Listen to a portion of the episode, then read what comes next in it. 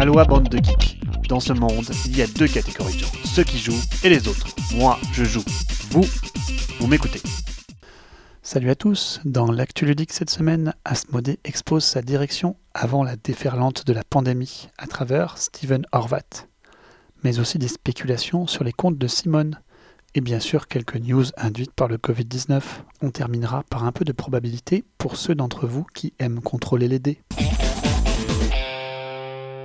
Côté pro, le directeur des studios américains d'Asmodée, Steven Horvath, a répondu à une nouvelle interview de la team Covenant lors du dernier salon Gamma. On y apprend plein de nouvelles sur les différents studios qu'il gère. Fantasy Flight Games bien sûr, mais aussi Unexpected Games, le studio né de la séparation de Playdead Games et Asmodée, Catan et bien sûr Atomic Mass. Asmodée 3.0, c'est la direction qu'Asmodée a pris depuis 2018 avec l'arrivée de nouveaux investisseurs et le départ de nombreux grands anciens de la boîte. C'est aussi l'explosion de FFG. Asmodée continue de se restructurer pour s'adapter à un business qui, selon Steven Horvath, a plus changé en 5 ans qu'en les 25 précédentes années. FFG, car c'est le studio qui attire le plus les spéculations, va maintenant se scinder en deux parties. Une partie se concentrera sur les jeux de cartes et de société avec des équipes dédiées à Keyforge et au LCG comme la légende des 5 anneaux.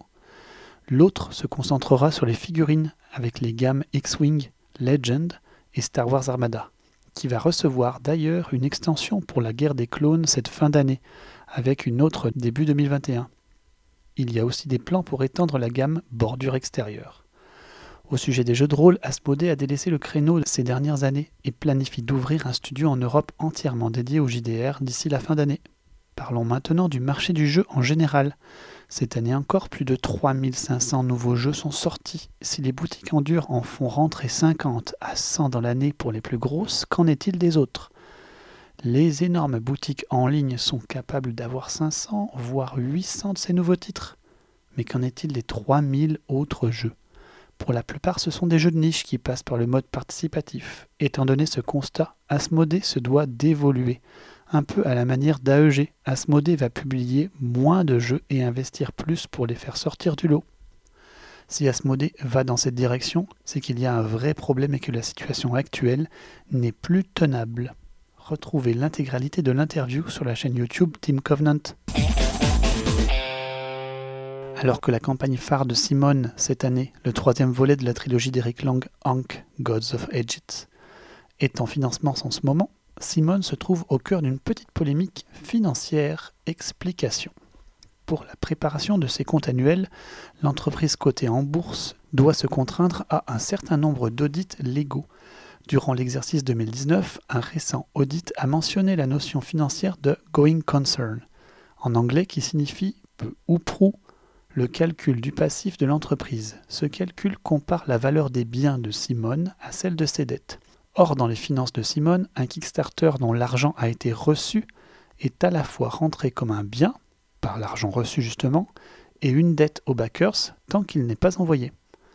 Lorsque une ou plusieurs campagnes en cours non livrées croisent la date de l'audit, ce qui arrive très souvent, il se peut que les dettes soient plus élevées que les biens les biens ayant été consommés pour fabriquer le jeu. Mais le jeu n'a pas encore été envoyé, la dette est donc intacte. D'où la mention Going Concern de l'audit, qui selon Simone est déjà arrivé par le passé. Circuler, il n'y a rien à voir, simplement beaucoup de Kickstarter non encore livrés, le Covid-19 n'aidant pas à arranger les choses. Le salon Origins, initialement prévu en juin, est repoussé à octobre, du 7 au 11. Pas d'annulation pour une fois. Gamma annonce aussi réaliser une convention de jeux en ligne pendant les dates initialement prévues du 19 au 21 juin. Bonne idée. Un bel effort de la part de Gamma. Aussi, le Convention Centers de Columbus est actuellement transformé en hôpital de fortune pour accueillir toujours plus de patients du Covid-19 dans la pandémie qui ravage en ce moment même les États-Unis. NPD, un organisme de statistiques américain, rapporte une hausse du chiffre d'affaires des jeux de société de plus de 200% traduisant ce que beaucoup de monde pensait. Les jeux de société sont une valeur refuge et sont très plébiscités en ces temps de confinement. Ceci est encore plus marqué lorsqu'on le met en contraste avec les chiffres de la consommation américaine en totale chute libre depuis le début du mois de mars. Le jeu Virus de Goliath Games a vu ses ventes multipliées par 10. En ces temps de pandémie, c'est assez fou. L'éditeur a choisi de reverser l'ensemble des bénéfices du jeu reçus en avril 2020 à la Fondation des Nations Unies contre le Covid-19. À ceci s'ajoutent des dons de très nombreux jeux localement. Une belle initiative qui n'est clairement pas la seule dans le monde ludique. Bravo à nos éditeurs qui rivalisent de créativité pour nous occuper et aider la recherche contre le Covid-19. Aconite la branche chargée de produire du contenu cross-média pour les licences d'Asmodée va proposer des romans pour Twilight Imperium. Ça tombe bien, c'est un univers riche qui s'y prête particulièrement. Pour terminer, un petit tour du côté des mathématiques. Pour les plus gamers d'entre nous, j'imagine que certains d'entre vous regardent souvent les différentes faces des dés des jeux que nous jouons pour en déduire des probabilités d'avoir telle ou telle face. Dans cette vidéo de la chaîne Numberfield, un mathématicien vous définit ce qu'est la comparaison probabiliste entre deux dés. Ce n'est pas la comparaison des valeurs moyennes, mais la comparaison des chances d'un dé de battre l'autre. Tout ceci avec des exemples ne nécessitant aucun calcul, il est démontré que cette comparaison n'est pas transitive.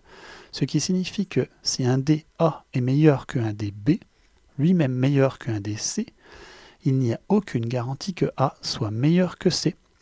Comme le rappelle à juste titre ce chercheur, cette comparaison probabiliste s'applique très facilement à notre vie quotidienne et nous pourrions être trompés. Allez, c'est terminé pour cette semaine. Je vous dis à dans deux semaines et d'ici là, jouez bien, encore confiné.